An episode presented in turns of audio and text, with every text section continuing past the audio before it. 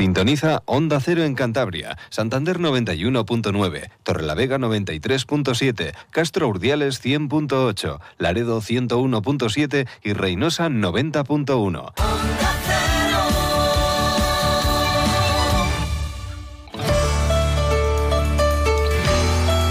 Cantabria en la Onda. Deportes con Fran Diez. Onda Cero. Saludos, tiempo ya para el deporte de Cantabria con José Luis San Julián en la realización técnica. Comenzamos hablando de segunda división, actualidad del Racing. Tuvimos anoche partido de esta Liga Smart Bank que continúa, aunque se esté disputando el Mundial. Y el Ibiza, que es el colista, pues perdía ante la Andorra, 0 a 1. El equipo de Sarabia, que es eh, un recién ascendido como el Racing, pero que está haciendo las cosas con menos dinero mejor. También es un espejo para mirarse. En el de Ibiza no lo vamos a hacer porque están realmente mal. Colistas a seis puntos del Racing. De momento, el conjunto santanderino sigue teniendo esos dos puntitos de ventaja respecto al descenso, que ahora mismo lo marca el Mirandés, el conjunto rojillo. Ya saben, lo contábamos ayer, esos tres partidos vitales para el Racing, porque se enfrenta en ocho días a tres rivales que están ahora mismo en descenso. El Racing Lugo este domingo a las cuatro y cuarto, el jueves siguiente a las seis y media ante el Ibiza en la isla y el Racing Mirandés el domingo día 11 a las 9 de la noche de nuevo en el Sardinero. Un Ibiza que ha vuelto a cambiar de entrenador, lo anunciaba esta mañana y además es un viejo conocido del racinguismo, Lucas Alcaraz, que es verdad que lleva cuatro destituciones consecutivas prácticamente y que vuelve a la arena. Empezaron con Javier Baraja, luego ha estado Anquela y anoche se sentó en el banquillo Carlos Sánchez, que formaba parte del cuerpo técnico, la Secretaría Técnica. Y ahora llega Lucas Alcaraz, cuarto entrenador que se va a sentar en el banquillo del Ibiza. Siguiente partido del Racing después de enfrentarse al Lugo. Mm, en ese encuentro, en ese Ibiza-Andorra, hubo otras dos expulsiones de estas eh, revisadas por la que está siendo una constante en segunda división. La segunda fue de Pape Diop, la primera de Morante, Pape Diop, el que jugó en el Racing, el jugador eh, africano. Y esto preocupa mucho, lo de las expulsiones al Racing, normal, porque no hay otro equipo de segunda división que haya visto tantas cartulinas rojas, hasta ocho, que es que eh, parece increíble. Y de ello reflexionaba esta mañana después del entrenamiento el capitán, Íñigo Sainz Maza, el Dampuero, y evidentemente pues, eh, pues lo mismo que decía su técnico al acabar el partido del sábado en Albacete. Hay que mirarlo, pero ya no hacia los árbitros o hacia las normas, que es verdad que, muchas veces están siendo injustas y están acabando muchas veces con los partidos, porque son entradas que no deciden nada, ¿no? El centro del campo, que se revisan, claro, a cámara lenta, pues muchas de ellas sí que terminan siendo rojas. Pero bueno, esta es la reflexión que nos dejaba Íñigo Sáenz el capitán, que precisamente volverá a jugar después de cumplir su partido de sanción. Pues sí, bueno, la verdad que, llevamos unos partidos en los que además los dos últimos hemos sufrido tarjeta roja. Yo creo que el nivel de, las tarjetas ha puesto bajo y bueno, nos tenemos que, adaptar a las situaciones que, que, están tomando tanto los árbitros como la norma que está puesta para las rojas. Y yo creo que, que nos tenemos que reflexionar nosotros los jugadores, eh, mentalizarnos en, en, cada jugada del nivel que se está poniendo las rojas y más allá de eso adaptarnos y que no vuelva a ocurrir. Un tema yo creo nuestro que tenemos que reflexionar, además han sido jugadas aisladas, jugadas en el medio campo, jugadas eh, evitables y más allá de que nos pueda parecer tarjeta roja o no, eh, creo que, tenemos que reflexionar y no, no, dar pie a esas acciones y, y evitar todo tipo de, de, acciones peligrosas o los que llaman ahora tarjeta roja. Pues por un lado, de acuerdo con Guillermo Fernández Romo, cuando lo comentaba el sábado, y por otro lado, también de acuerdo con Íñigo Sáenz Maza, cuando vuelve a repetir un poco los mismos argumentos hoy, pero también tiene que reflexionar el Comité Técnico de Árbitros.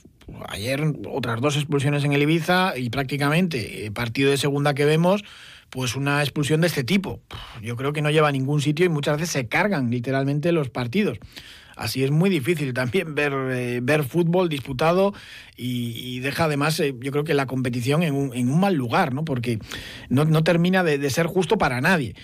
Mm, lo comentaba también un poco de pasada Íñigo, decía, hombre, muchas veces el futbolista son situaciones donde no te puedes ni, ni, frenar, ¿no? O incluso que vas tú con el balón, como le ha pasado al propio Íñigo o el otro día al Dasoro también en Albacete. Sí, son situaciones muy difíciles, ¿no? Porque tú como jugador eh, lo último que piensas es evitarle una patada o algo. Y más en, jugadas que, que, nos ha pasado a nosotros, en las que nosotros llevábamos el balón, tipo la de Jorge, la mía, la de Arich, y que, y que bueno, tu intención es dar al balón, anticiparte al balón, y, sí que es verdad que bueno, te has pasado de frenada o, o, has llegado tarde o lo que sea, y al final pues parece leve, pero se están penando con, con tarjeta roja, y como te he dicho, creo que, que tenemos que evitar todo ese tipo de situaciones y que no nos vuelva a ocurrir. Bueno, y el capitán del Racing, Íñigo Saimaza, también hablaba de la confianza que tiene el vestuario, a pesar de las dos derrotas eh, consecutivas, después de ese pequeño parón que vivió el conjunto santanderino por la Copa del Rey, pues tienen la moral alta, siguen con la confianza y siguen creyendo también en el trabajo que, están realizando para este calendario que se viene, pues como les digo, realmente donde se va a ver también la medida de este Racing ante equipos de su liga, de la zona de abajo, ese Lugo, ese Ibiza y ese Mirandés. Esto es lo que comentaba Iño. Yo creo que la confianza es la misma. Eh, creo que, que, la virtud de este equipo es el vestuario. En los momentos malos, como fueron al principio de temporada, creo que, que, lo supimos llevar muy bien, que lo gestionamos muy bien y que bueno, sacamos adelante tramos de la temporada complicada. Y yo creo que, ahora nos viene un calendario que, es muy importante para nosotros, que tenemos que sacar los partidos y ojalá consigamos victorias y nos eh, durmamos en la clasificación en una posición más tranquila. Sí, está claro que nos jugamos mucho, sobre todo porque yo creo que, ganando eh, ya solo aparte de sumar los tres, es que le quitas tres a, equipos que están por detrás, ¿no? Yo creo que, que para nosotros son semanas muy muy apasionantes, que las vivimos con, muchas ganas de que llegue el partido yo creo que tenemos máxima confianza en lo que vamos a sacar para adelante y que vamos a conseguir victorias. Pues más allá de los puntos en juego, de esos nueve próximos puntos, la moral eh, va a jugar también mucho, el verse otra vez ahí abajo o salir de, la quema, pues va a ser fundamental. Son más que nueve puntos estos eh, tres enfrentamientos ante rivales eh, directos. En el aspecto ofensivo, pues también lo recalcaba Guillermo Fernández Romo después del encuentro entre el Albacete. Fue un partido horrendo de, las, de los dos equipos, de las dos partes, pero es que a Racing le falta mucha precisión, lo hablábamos ayer también con Caleán, muchos mecanismos de ataque es que es el equipo menos goleador de, segunda. Nueve goles en 17 partidos, evidentemente cualquiera puede reconocer que, que faltan muchas cosas en ataque podemos entrar en pues, eh, las veces que ha golpeado el esférico en el poste, en el larguero, los goles anulados, eh, las ausencias que ha habido de delanteros, de gente de ataque, pero más allá de todo eso, es verdad que a este Racing le falta todavía chispa y talento arriba y sobre todo pues más mecanismos, más trabajo en, esa zona ofensiva, llegar con más elementos al ataque, más centros, más, más de todo en, en labores ofensivas.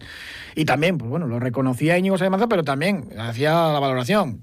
Con esta idea vamos a morir y estamos también consiguiendo resultados y estamos fuera de posiciones de descenso, así que no esperen ningún cambio al respecto en Guillermo Fernández Romo y la idea es clave.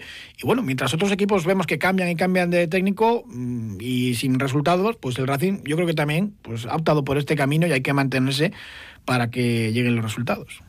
Está claro que, es una cosa que tenemos que mejorar, ¿no? Sobre todo eh, cuando llegamos a esos tres cuartos de campo, que, bueno, que el Big Data ya nos lo dice, que, que pasamos mucho tiempo en, campo rival o que tenemos muchas situaciones de llegar a, última línea, pero sí que es verdad que, ese último pase, esa última toma de decisión, eh, no nos está, pues bueno, no nos está favoreciendo, no estamos encontrando ese último pase que nos, que nos dé el gol y yo creo que más allá de eso tenemos que, trabajar, que, estar pendientes de en esas situaciones durante el partido y tener la tranquilidad la pausa para meter ese pase, esa opción de peligro e intentar hacer gol.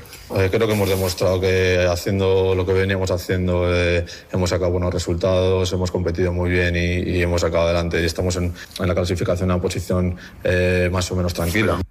La idea es esa, ser un bloque defensivo muy fuerte, que es lo que pasa, que si juegas a defender no puedes cometer los errores que vimos en el Carlos Belmonte, en dos despejes realmente malos, muchos despistes, jugadas, en general, más allá de los despejes, pues, eh, pues se defendió mal. Entonces, claro, si no atacas y encima defiendes mal, pues eh, te condenas, te condenas a los puestos de abajo. Pero bueno, no va a haber un paso al frente, ni va a haber más eh, ofensiva, ni nada por el estilo. Es un poco el libreto de Romo y de ahí, ya lo hemos visto a lo largo de toda su carrera, tampoco se va a salir. Eh, los cambios de entrenador, pues normalmente rara vez funcionan. A ver Lucas Alcaraz en, el Ibiza. Por cierto, el Ibiza juega en Zaragoza el sábado a las 4 y cuarto antes de ese partido del jueves día 8 a las 6 y media del Racing allí en, la isla. El Lugo también ha cambiado de entrenador. Mm, ya disputó un partido y el segundo lo va a hacer aquí en los campos por el Sardinero. Fran Justo, que llega del Arenteiro, la revelación de segunda RFF, además también en la Copa del Rey eliminaron a la Almería y consiguieron un empate meritorio ante el Levante. Pero Fran Justo dice que los resultados y las notas llegan en mayo y que de momento tiene trabajo por delante. Es un entrenador muy jovencito, 33 años, y que ha llegado con muchas ganas a Lugo. Le escuchamos precisamente hablar en el, después del partido ante el Levante del encuentro ante el Racing. Ya estaba centrado totalmente en el equipo santanderino. Que las notas son en mayo. No hay que estar en, salvación hoy, que no hay que estar en salvación dentro de tres semanas, que no hay que estar en salvación hace un mes. Vamos a poner el foco en el proceso, vamos a poner el foco en, el, en lo inmediato, que es lo único que somos capaces de controlar en el día a día para exigirnos hacerlo las cosas lo mejor posible. Hicimos una buena semana dentro de los condicionantes que tuvimos, hicimos un muy buen partido entendiendo el rival que, que teníamos delante, tuvimos premio, estamos un punto más cerca del objetivo para ir con la sensación a Santander de que llevamos las cosas claras y preparadas para luego poner el foco en hacer un buen camino en Santander. En mayo valoraremos dónde estamos, cuando tenemos que conseguir los objetivos o no y cuando realmente vale de algo la clasificación es en esas alturas. Y desde mañana volver a trabajar para intentarlo volver a dar en, en Santander, porque sabemos dónde estamos, sabemos que cada punto nos acercará al objetivo, sabemos que los empates te dejan así un sabor así un poco, no sé, escafeinado, como cuando la canción es así que no sabe ni si bailar ni si no. Pero, pero la realidad es que cuando tienes así esta sensación y eres capaz de meterle victoria, pues ahí es cuando realmente se ponen en valor los empates. Entonces ya mentalidad de que mañana empieza semana nueva y a prepararlo del sardinero. A ellos igual les vale el empate en el Sardinero, pero Racing necesita una canción que le ponga a bailar tres puntos ante el Lugo en el Sardinero, porque en casa el equipo cántaro necesita, necesita victorias ya y romper la mala racha de dos partidos consecutivos perdiendo con un triunfo ante los lucenses hace falta ganar en el Sardinero sobre todo. Un alto y hablamos de más deportes, tenemos que hablar del Cross España de Cueto, toda una tradición aquí en Cantabria, tenemos que hablar también de kayak, de ese certamen internacional que vivimos en el Asoña y en el Gándara, y motor, que terminó el Supercampeonato de España. Este año me gustaría brindar por los reencuentros, por los abrazos, por volver a compartir momentos de felicidad con los de siempre por todo lo que nos queda por celebrar. El Coto de Rioja. Momentos imborrables.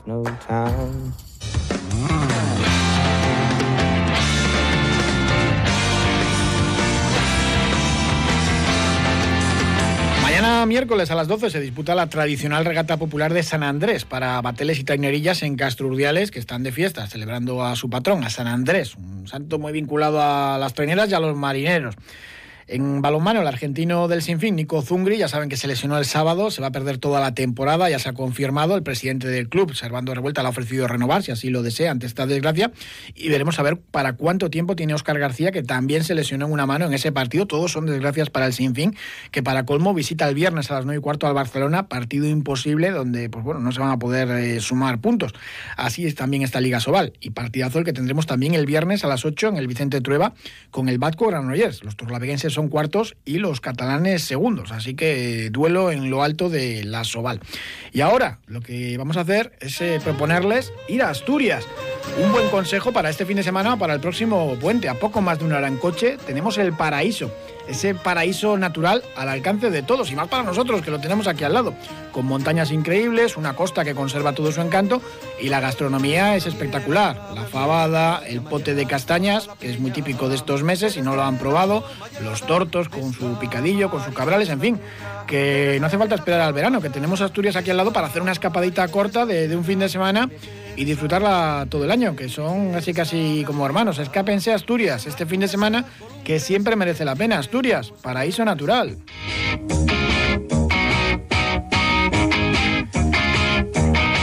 No vamos a ir a Asturias corriendo, pero bueno, eh, José Luis San Julián sí está capacitado para hacerlo, eso y mucho más, y ya ha hecho pruebas más largas. Vamos a hablar de un cross que es toda una tradición aquí en Santander y, en toda la comunidad autónoma. Son ya 92 ediciones, el Cross España de Cueto.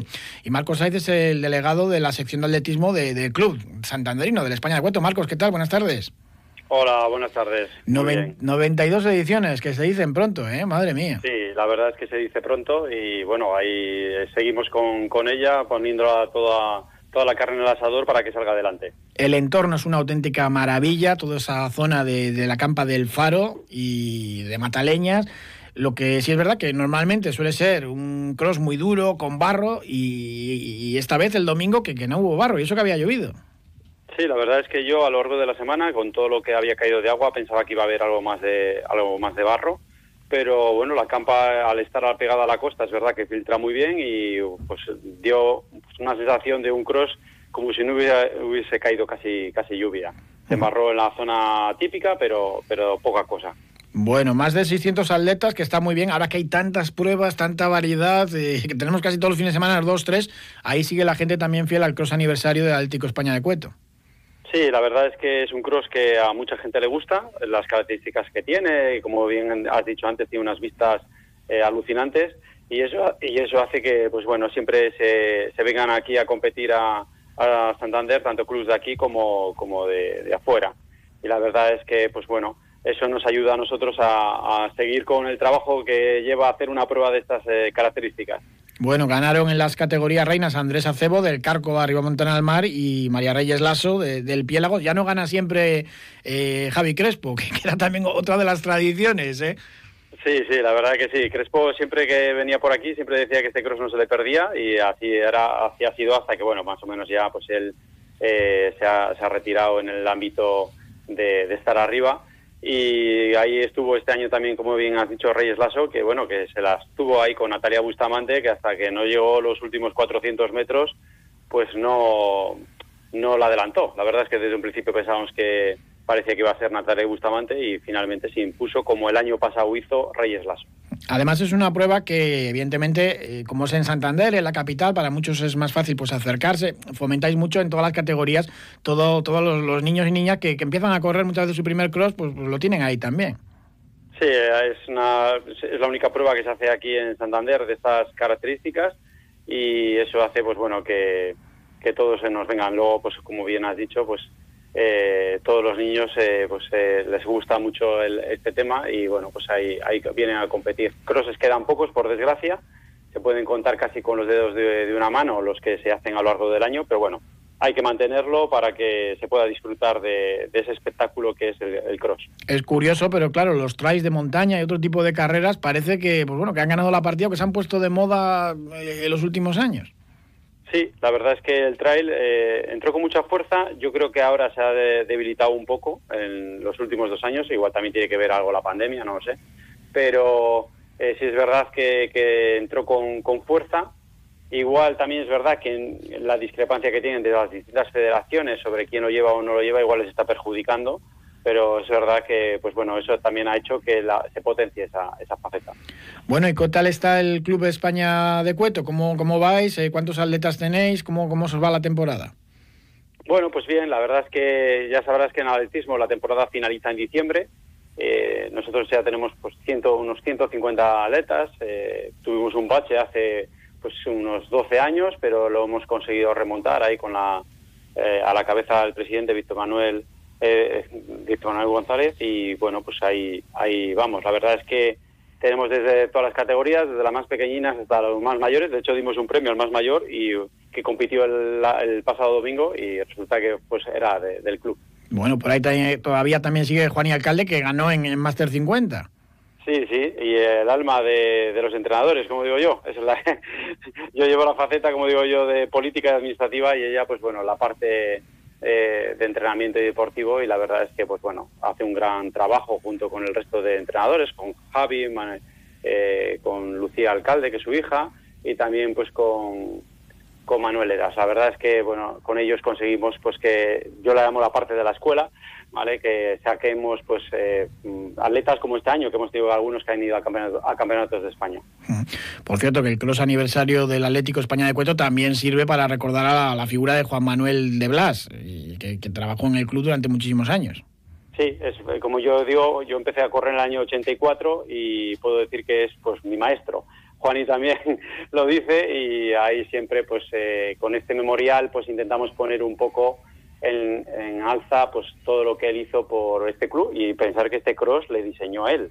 Eh, ha tenido variaciones del circuito por determinadas cuestiones, pero el lugar y, las características es 100% Juan Manuel de Blas. Bueno, ya va quedando menos para las 100 ediciones del Cross España de Cueto, ¿eh? Nada, en 8 y contando que, no se pudo celebrar en pandemia, pero nada, no queda nada ya para el centenario.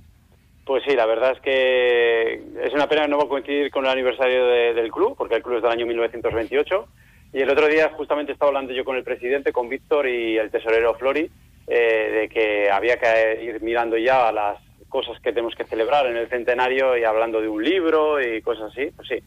Y bueno, pondremos todo lo posible para que el cross se siga manteniendo. Nos van a hacer un parque, bueno, en esa zona y esperemos que no nos perjudique a la hora de, hacer el cross. El otro día el concejal de deportes, Felipe, nos decía que, no, que no nos iba a perjudicar. Esperemos que sea así. Pues seguro que sí, si lo ha dicho Felipe Pérez Manso, hay que, hay que creerle. Marco Saiz, muchísimas gracias y enhorabuena. De nada, a ti, gracias por darnos voz en tu medio. Si este 2022 te has propuesto comer saludablemente, de personas, cocinando con sentido, te lleva hasta tu puerta un servicio de catering, de calidad, con productos frescos, de la tierra, ecológicos y a domicilio. Infórmate en depersonascocinandoconsentido.es. Ampros, creando oportunidades para las personas. Este año me gustaría brindar por los reencuentros, por los abrazos por volver a compartir momentos de felicidad con los de siempre, por todo lo que nos queda por celebrar. El Coto de Rioja. Momentos imborrables.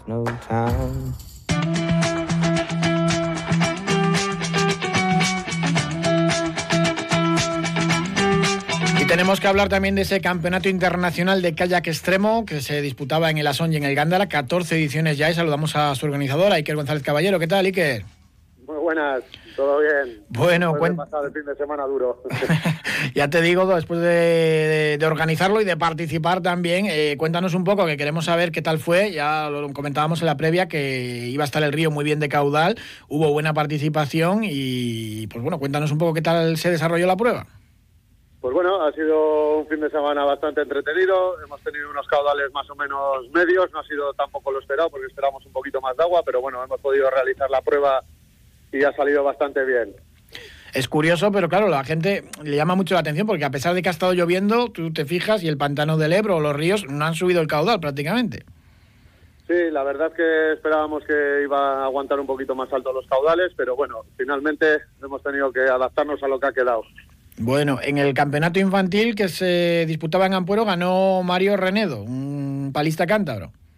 Eh, sí, el Mario Renedo, que fue el, el palista mejor cántabro y luego también en el campeonato infantil que se llevó el palmarés entero él eh, con un tiempo de 2.49.80 que lideró, en solitario la categoría de hombre juvenil.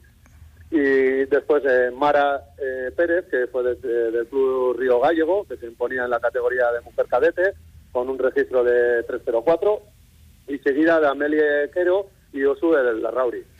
Eh, mientras tanto, en, categoría Levin se lo llevó Naya Martínez del Club Catangacaya con un tiempo de 3.16 y quedando por detrás Daniela Gutiérrez. Y ya en los mayores, ahí ya los cántabros estuvisteis un poquito más lejos del podio.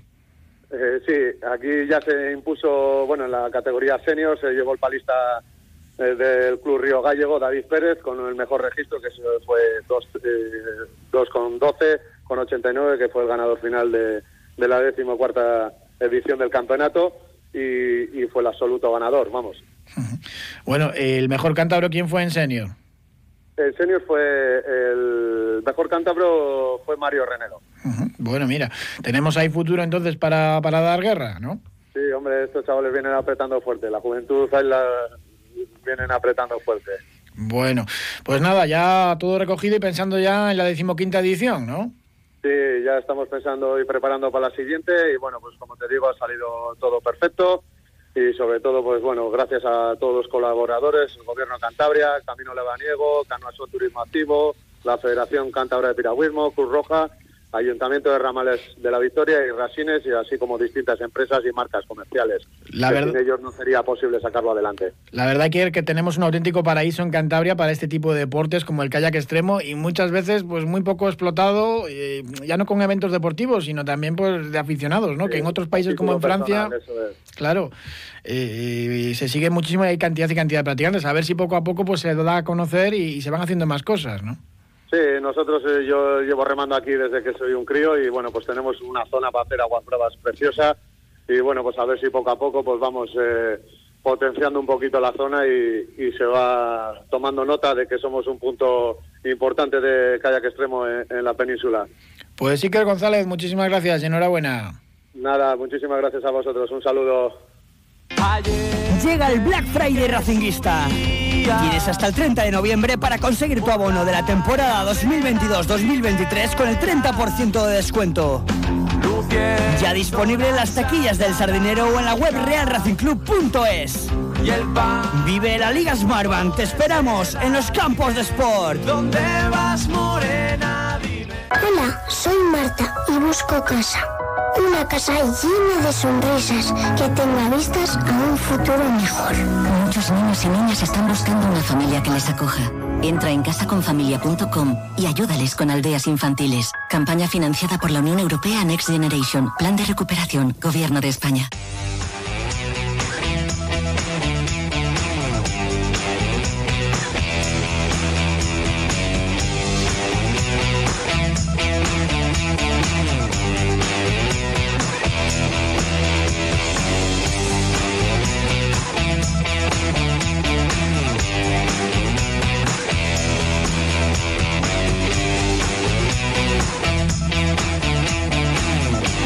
Motor, que terminaba el supercampeonato de España y lo hacía con el Rally de Adeje en Tenerife. Marcelo Carbone, ¿qué tal? Buenas tardes.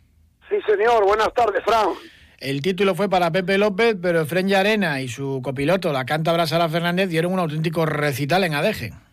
Sí, la verdad hicieron un rally fantástico. Bueno, a los que nos tienen acostumbrados toda la temporada, ¿eh? porque hay que tener en cuenta que, bueno, la opción de ellos era ganar el rally y que Pepe López tuviera algún problema no ya un error, sino también algún problema mecánico, pero también ellos peleaban contra Enrique Cruz, un piloto canario que corría en casa, que conocía el rally, eh, por lo tanto, y bueno, y que iba con un coche de altísimo nivel, por lo tanto, ha sido un rally eh, fantástico. La victoria ya no solamente es un mérito de Fren y de Sara, sino que también tiene otro toque cántabro, porque aunque no siempre lo decimos, eh, el coche lo mantiene Rey Seven, el equipo de Víctor Pérez, con el que Fren y Zara han sido campeones de Europa. Por lo tanto, ha sido para ellos un gran resultado. En cuanto a la victoria final en el campeonato, Pepe López y Borja Rosada hicieron un rally inteligente, intentaron no complicarse la vida, no asumir riesgos, pero tampoco iban despacio, ni muchísimo menos, y consiguieron eh, terminar aparte terceros en el podium, eh, luchando con el asturiano, con Alejandro Cachón, que tuvo un problema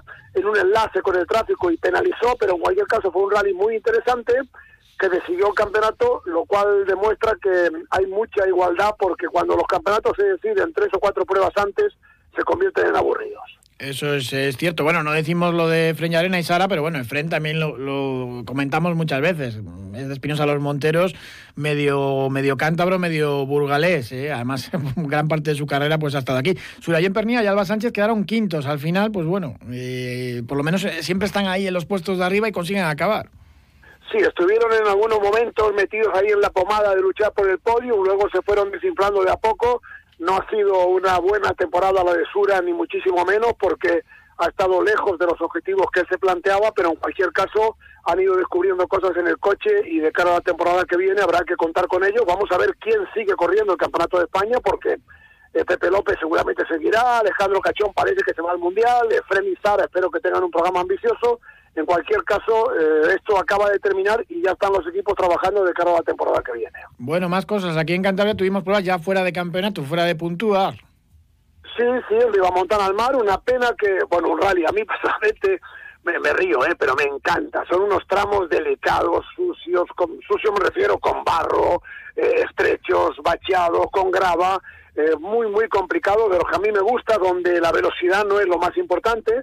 Ganó Iván Pelayo con Ángel Muriela. Segundo quedó Mario Asenjo, aunque no clasificaba porque iba con un coche de Yacar, de estos que llevan motor de, moto. Eh, por lo tanto, el segundo real fue Iván Díez y tercero Víctor Ariste. Y sí decir también que de cara a los campeones ya hay fecha para la gala de campeones de la Federación Cántabra de Automovilismo, que será el 18 de diciembre a las 12 de la mañana. Eh, así terminan las temporadas, con la gala, la carrera de campeones en el Cartel y la Roca, todo este tipo de, cosas ya de, final de campaña, ¿no? que son ya pues actos casi casi festivos. y ya muchos eh, preparándose para Monte Carlo, donde yo espero a finales de enero que esté Dani Sordo, aunque todavía no se sabe el programa que tendrá en el 2023, pero creo que empezará en Monte Carlo. Seguro que sí, porque además es una prueba que se le da muy bien. Marcelo Calvone, muchísimas gracias como siempre, un abrazo. Un abrazo, buenas tardes. Gracias también a ustedes, un saludo.